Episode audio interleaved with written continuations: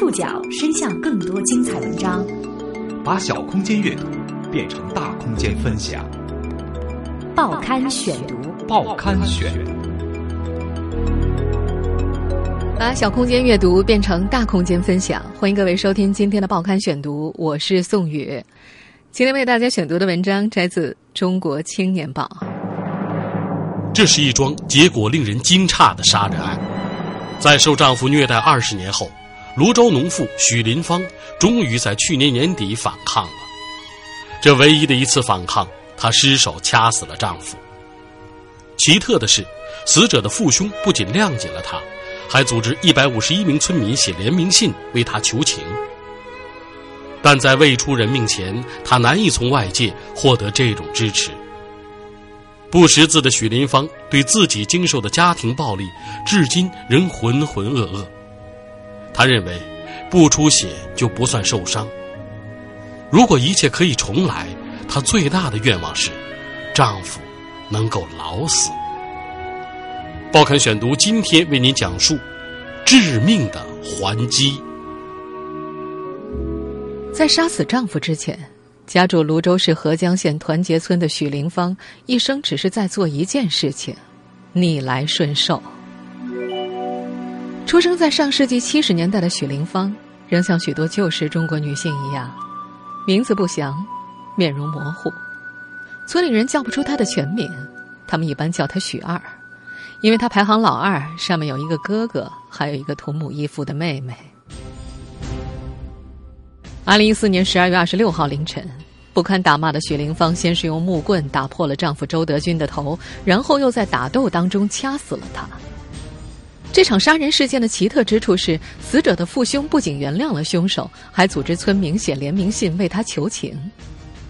在比 A4 纸略小的信纸上，三百多字铺了半夜，这是第一份提及许玲芳二十年婚姻生活的文字记录。一百五十一名村民的签名和红手印，盖满了两页半的信纸。他们认同信里的陈述：死者周德军性格怪异，喜欢喝酒，经常闹事。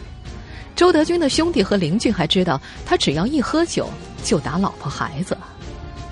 根据全国妇联和国家统计局二零一一年的调查，有百分之二十四点七的受访女性在婚姻中遭受过不同形式的家庭暴力，有百分之七点八的农村妇女明确表示受过配偶的殴打。这意味着，在中国三点三亿乡村妇女当中，有一个绝对数量十分庞大的群体，像许玲芳一样生活于恐惧之中。他们散落在广袤中国的各个角落，把伤痛掩藏在屋门后。还有一些女人，包括许林芳，甚至无法被反映在这百分之七点八之中，因为他们所处的环境和他们自己都对关起门来的暴力缺乏知觉。在未出人命前，这个村子里的大部分人都认为周德军打骂妻子没太大不妥，包括许林芳自己。家暴这个名词对他们来说太陌生了。报刊选读继续播出《致命的还击》。二零一五年七月十七号，被判有期徒刑三年、缓刑五年的许林芳回到了家里，家仍是那座凶案发生的土屋。自从一九九五年嫁到四川省泸州市合江县团结村。许林芳就一直和周德军住在这座土屋里。土屋是周德军的爹周老头年轻时盖的，现在被三座两层的砖房环绕，其中两座分别是周德军的三哥和五弟的。在周围的砖房的映衬之下，土屋像是一个放错了时代的异类。从附近的公路上俯视，一半的瓦已经没了。进了屋子，墙壁上能看到很多纵向的裂缝。有的可以塞进两三根手指头，凹凸不平的墙上有不少洞。晚上写完作业之后，许林芳的小女儿周四会拿着电筒照进洞里找老鼠玩。多年来，土屋一天天破败，而兄弟们的新房陆续将土屋合围，这让周德军的心里很不平衡。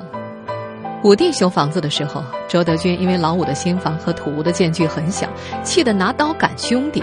镇上的警察来调解了好几次，没法修房子，有一部分是因为身体的原因。根据法医鉴定，周德军常年患有肺气肿，死前他一直瘦骨嶙峋，否则许林芳也很难掐死他。由于贫穷，他没有好好治过病。他的几个兄弟一直以为他得的是肺结核。他也读过几年书，但具体读到几年级，在他死之后，家里上下十五口人便都说不清了。这样一个身体孱弱、文化知识贫乏的农村男人，几乎没有什么挣钱门道。他平日里在镇上跑摩的，但出车并不勤，时常在茶馆里打牌或看黄色录像。虽然身体虚弱，但他不能停止喝酒。他对许灵芳说：“喝了酒之后就舒服一些，胸膛没那么痛了。”因为不能停止喝酒，他便不能停止酒后发疯。喝高了之后，他有各种妄想，其中之一就是兄弟要来抢他的房子。两年前的一天，喝了酒的周德军坚持认为五弟要来霸占土屋里的石仓，平时瘦弱的他竟然气得把石仓上的隔板都砸了下来。周老头过来劝。周德军对着老人的腿是一阵乱踢。当无法通过修房子来树立地位和威望之后，周德军找到了别的渠道。在大儿子八岁的时候，他让许灵芳摘了环，给他继续生孩子。他挂在嘴边的一句话是：“没有钱，我有人。”于是，这座全村最贫穷的土屋里又陆续生了周二、周三、周四和周五。他们现在分别十一岁、十岁、八岁、七岁，但是周五已经不能叫周五了。不到一岁的时候，这个男孩子被抱给了九直县城的一对夫妇。土屋依旧拥挤，六个人只有两间卧室，周德军和三个儿子一间，四人挤一张一米五的床，许林芳和小女儿睡在另一间。这间卧室连着猪圈和厕所。由于没有门板相隔，屋子里总有一股猪圈的味道。就是在这间气味刺鼻的房间里，徐林芳杀死了周德军。他死掉的时候，除了被抱走的老五，所有的儿女都站在他的尸体旁边。年过四十的许林芳对自己的生活依旧懵懵懂懂。过去的二十年，他对不顺心和痛苦有种超越常人的接受能力。有人说他老实勤快，还有人说他木讷麻木。报刊选读继续播出《致命的还击》。即便已经年过四十，薛灵芳对自己的生活懵懵懂懂。自己到底是在十八岁还是十九岁遇上周德军的，他说不清楚，因为不识字，也不识数，他对很多时间地点记忆模糊。他不知道自己多高多重，也不知道年轻的时候辗转的那些工地、塑料花厂、耳机厂、电子厂、手袋厂、皮鞋厂，在哪些城市。也许正是这种懵懂，成就了他对不顺心和痛苦超人的接受能力。大概十九岁的许凌芳第一次见到周德军，他很瘦，穿着一件松垮垮的灰色西服，烟不离手。走起路来甩肩摆袖，婚还没正式结呢，周德军就开始威胁他：“你再出去打工，必须跟我一起去。你要是不跟我一起，我见到你就下你胳膊下你腿，看不到你就打你妈。”除了屈服于威胁，许林芳想不出别的办法。在和周德军一起打工的第三年，她怀上了第一个孩子。一九九五年，她回乡生下了儿子，和周德军领了证。话不多，老实，这是亲戚邻居对许灵芳的印象。在接触过他的人扩大到律师、法官、妇联工作人员之后，对他的形容词还多了农民不常使用的木讷和麻木。对难以想象的暴力，他没有失声痛哭过。在二十年的婚姻当中，除了最后一次致命的反抗，他很少对周德军还嘴还手。对值得欣喜的是，他也没有开怀大笑过。在合江县人民法院，当他听到有期徒刑三年、缓刑五年的判决结果时，法官也没有看到他有什么明显的表情。要知道，这对故意杀人罪来说是一个较轻的量刑。他被外人看到的最激烈的表情就是那种无声的哭泣。在开庭前见到半年未见的四个儿女时，他就是那样哭的。他的孩子们也继承了这种哭法。他站在法庭的隔离带里面。几个孩子站在外面，相看无言，默默流泪。末了，他说了句：“你们在家要听话。”许林芳还具备常常和老师并列出现的勤快。周德军在家的时候就是吃饭、喝酒、睡觉，徐林芳承包了所有的农活和家务。他一般六点起床，给周德军和几个孩子做好早饭，然后下地干活。有稻子的季节种稻子，不忙稻谷的季节照看地里的蔬菜。不论是怀着孩子的时候，还是剪完脐带三天后，许林芳都要干活，给周德军烧火做饭。但是许林芳的老实和勤快却无法从丈夫那里换来怜悯和基本的尊重。只要喝完酒，周德军就无端的打骂她。想发生性关系的时候，他就跑到许林芳的屋里。许林芳说：“女儿还在这儿。”周德军就嚷着：“你是我婆娘。”然后就是一阵拳头。只有在喝到不省人事的时候，周德军才不会打人。许林芳难得一次向他人也向自己敞开心扉，是在判决之后。一直关注此案的合江县妇联从泸州市请来了一位国家二级心理咨询师。从下午三点到六点，在妇联的办公室里，许林芳对着这位素未谋面的六十多岁的老太太吐露了多年的苦楚。咨询师对她说：“你要哭啊，就哭出来。”那一次。许林芳不再是默默流泪，而是声泪俱下。经过一番努力，她勉强回想起了自己生活里的一点乐趣。自己有两个小小的爱好：织毛衣和唱歌。靠在土墙上，她有点羞涩的唱起了《新白娘子传奇》里的插曲《渡情》。她唱的词儿不太准，脸上第一次流露出淡淡的笑意。对于许林芳来说。在近二十年的婚姻生活中，这种怅然微笑的时刻太少了。凶案发生前，他和整个村子只是一次次以隐忍纵容着周德军的暴力。作为周德军怪脾气的直接受害者，许林芳从来没有想过要反抗，也不知道如何反抗。而在周围的村民邻居眼里，那是夫妻矛盾很正常。报刊选读继续播出：致命的还击。年轻时在外打工的时候，周德军就经常打许林芳。有天中午，两人正吃着饭，周德军毫无预兆，抬起碗往下一摔，正打到许林芳的膝盖上，当时血就流了一腿，三厘米的伤疤至今可见。最凶的一次是在六年前，一天夜里，周德军喝完酒回来，一进门就把一条烟重重的甩到桌上。他走进许林芳的卧室，大声叫了一声：“今天晚上杀死他！”同时打开柜子要拿某样东西。许林芳马上反应过来是刀，这把刀周德军在广东捅过人。当时工地老板为了息事宁人，没有报警。许林芳夺门而出，一下子磕到了门口的米冲上，顾不得摔烂的膝盖，他冒雨拼命往山上跑，逃到了山后的表嫂家。两个多月之后，许林芳的腿刚好。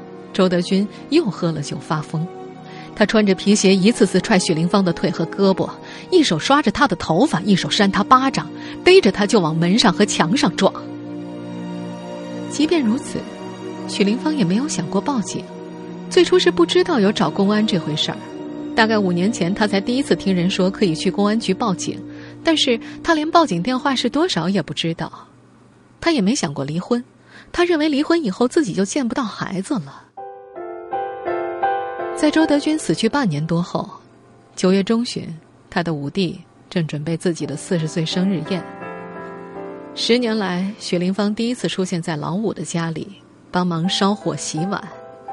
这本是村子里亲戚和邻居之间基本的礼数，但是以前老五怕周德军，就干脆不和他往来。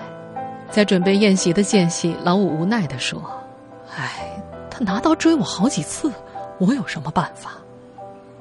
至于其他的亲戚和邻居，就更不会管周德军家里的事情了。在烧火、酒席和洗碗的空隙当中，几个女人围坐起来摆龙门阵。说到许林芳，虽然他们都知道她常年被打，但也做不了什么。许林芳的一个邻居说：“哎呦，她是关起门来打的，外人怎么管啊？”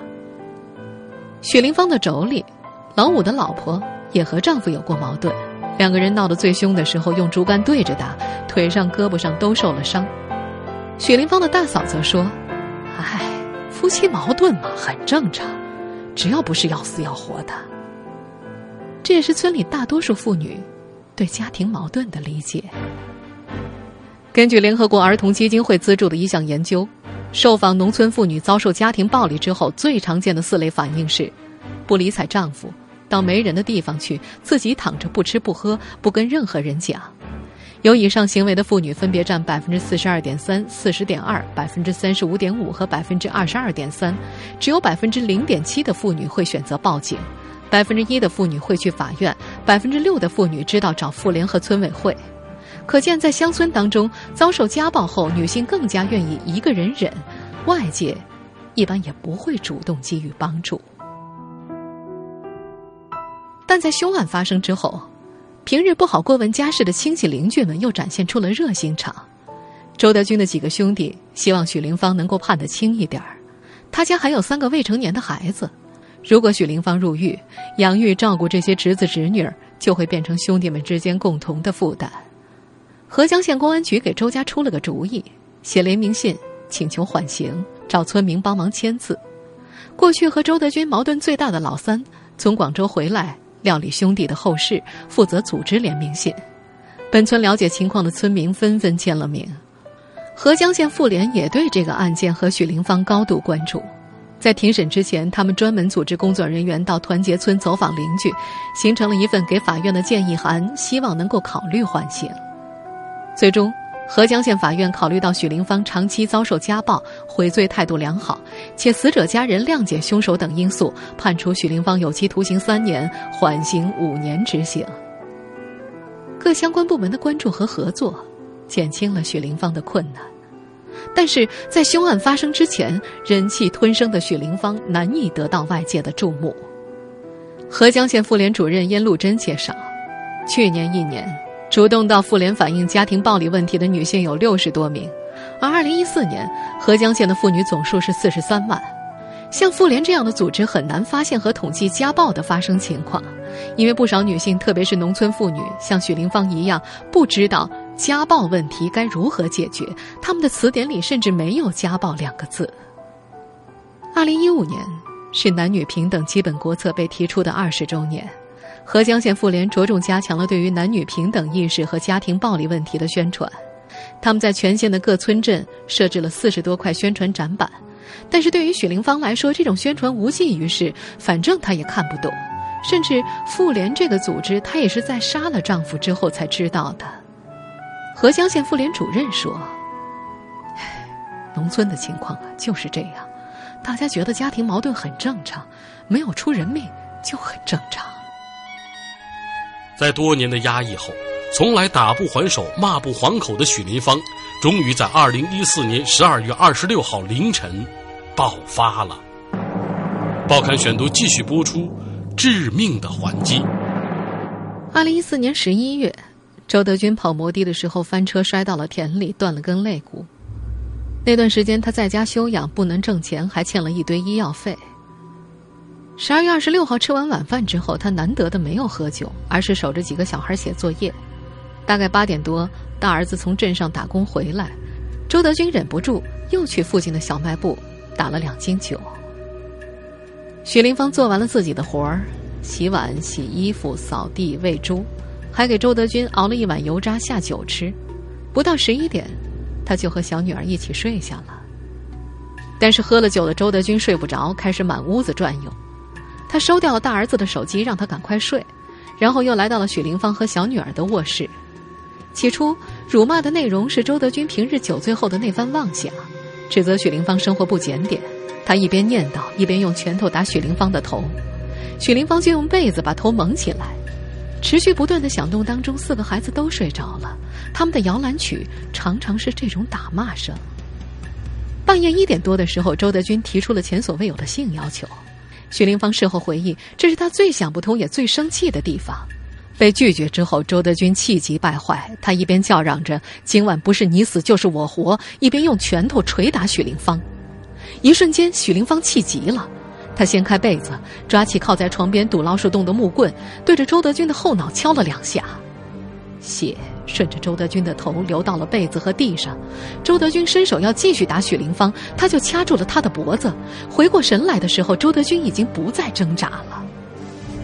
砰的一声，周德军的身体栽倒在床沿上，脸朝下，双膝跪地。小女儿被这个声音吓醒，睁开眼时看到被子上是血，妈妈跪在床边。小女儿周四的叫声打破了人死之后片刻的寂静。周德军已经没了鼻息，意识到自己杀了人的许林芳吓得头脑空白。片刻之后，他以自己的生活经验和道德意识认定了要一命偿一命。他开始翻找家里的农药，这是农村妇女最常见的自杀方式。但是，农药瓶子是空的，他没自杀成。隔壁的三个儿子随后也跑了过来，二儿子和三儿子吓得忘了哭。大儿子说：“看到父亲的尸体的时候，他没有什么特别的心情，只是感到一阵解脱。”在大儿子的帮助下，许林芳给周德军的大哥、三哥和五弟打了电话。他对死者的兄弟说自己把周德军打死了。